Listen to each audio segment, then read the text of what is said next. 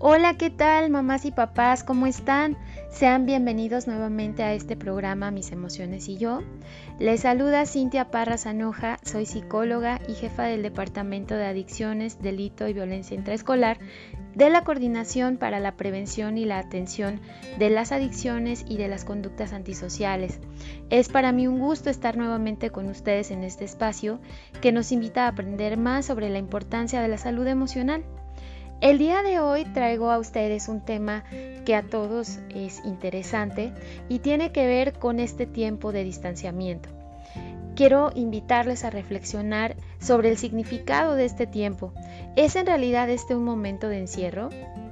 ¿O será un momento de resguardo?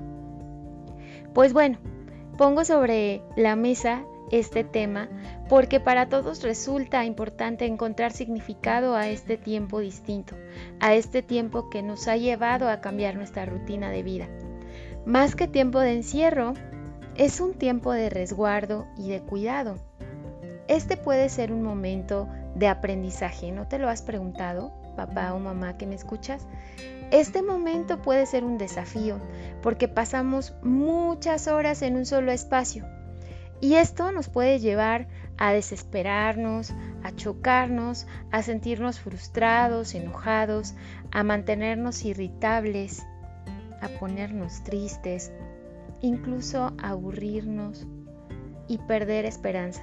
Sí, puede suceder porque así somos. Estamos llenos de matices emocionales, pero lo más importante, independientemente de lo que estés sintiendo, es que no pierdas la oportunidad de estar contigo, y con quien está cerca de ti en este momento. Te dejo a continuación algunas pautas de acción que pueden ayudar a que este tiempo de distanciamiento pueda ser un generador de experiencias positivas que el día de mañana recordarás con admiración y satisfacción. A continuación te las presento. El tiempo de distanciamiento puede ser un tiempo de restauración porque este tiempo podemos perder el miedo a la intimidad. Me refiero a la intimidad a hablar de nuestras emociones. Este puede ser un tiempo para atrevernos a mostrar lo que sentimos y dar lo mejor de nosotros a quienes están cerca, sin esperar recibir, generando sonrisas, miradas, momentos íntimos simples que no se van a olvidar. No pasa nada si tú te ocupas en restaurar tus relaciones interpersonales en este momento de la vida. Porque cuando muestras tus afectos, mejoras tus relaciones. Otro aspecto importante es que reconozcas cuando necesitas estar solo o sola. Debes darte tu espacio y expresarlo. Habla de lo que sientes, esto te libera. Expresa que necesitas un tiempo para ti, busca un momento de silencio, tal vez sea complicado por el espacio en donde vives, pero podrás alejarte un poco si te mantienes unos segundos alejado de los demás y concentrado en tu persona. Concéntrate en tu respiración. Otro punto importante en este distanciamiento es establecer rutinas. Ordena tu día no te quedes en pijama todo el día. No es tiempo de una pausa eterna. Es un tiempo de agradecimiento en el que puedes continuar con una rutina distinta que te genera una sensación de seguridad.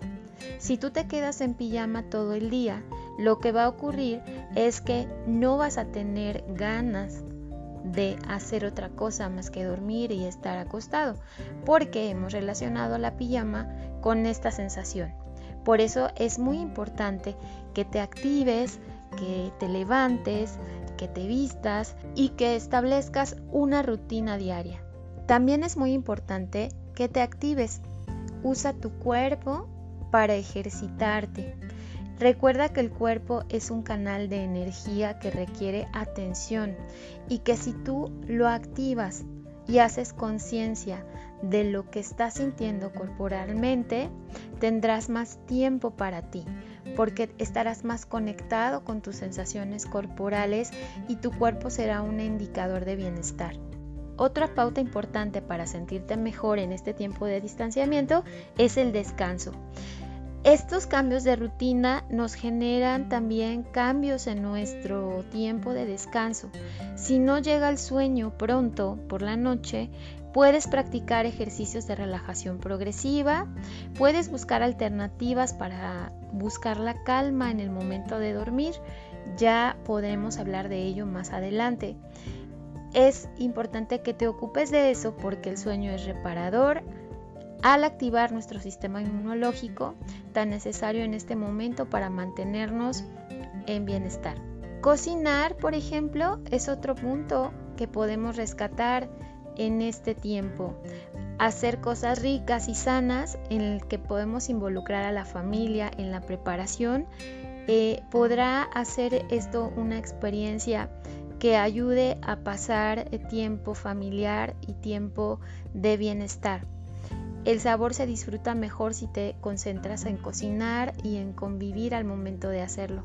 Seguro puede ser el preparar alimentos un tiempo de bienestar. Y en este tiempo en el que la rutina cambia, otro punto o pauta de acción puede ser aprender cosas nuevas, que te des tiempo de descubrir tus talentos, de hacer eso que llevas posponiendo, que te des la oportunidad de hacer algo a lo que no estás acostumbrado. Este tiempo te va a permitir integrar conocimientos y experiencias que van a alimentar tu interior y te van a reconstruir. Ten paciencia, es una de las últimas pautas de acción que quiero recomendarte el día de hoy porque todos estamos viviendo esta experiencia como algo nuevo. Y bueno, podrás sentirte como en la montaña rusa de pronto, pero no olvidemos que esto también pasará y que esto es solo un momento de la vida. También regresaremos pronto a un tiempo en el que la vida continuará. Ten paciencia, todos estamos viviendo esto como una nueva experiencia, todos vamos aprendiendo de este distanciamiento y bueno, es normal que te sientas de pronto como en una montaña rusa pero no olvidemos que todo tiene un tiempo y que esto no será eterno. Llegará el momento en el que todo vuelva a estabilizarse y que tu rutina no vuelva a ser la misma tal vez, pero sí mejor que antes. Recuerda que, por último, si tu estado emocional te causa muchas dificultades y nada parece mejorar y no puedes adaptarte a este periodo en el que las rutinas y el, um, y el bienestar cambia, eh, busques ayuda profesional. No dudes en hacerlo si te está costando mucho trabajo adaptarte a estos cambios. Espero que todo lo que te he comentado, estas pautas de acción, te sean útiles para mejorar tu vida y tu salud emocional. Muchas gracias por tu atención y nos vemos en la próxima cápsula de tus emociones y yo. Mi nombre es Cintia Parra Zanoja y ha sido un gusto compartir parte de mí contigo. Nos vemos hasta la próxima.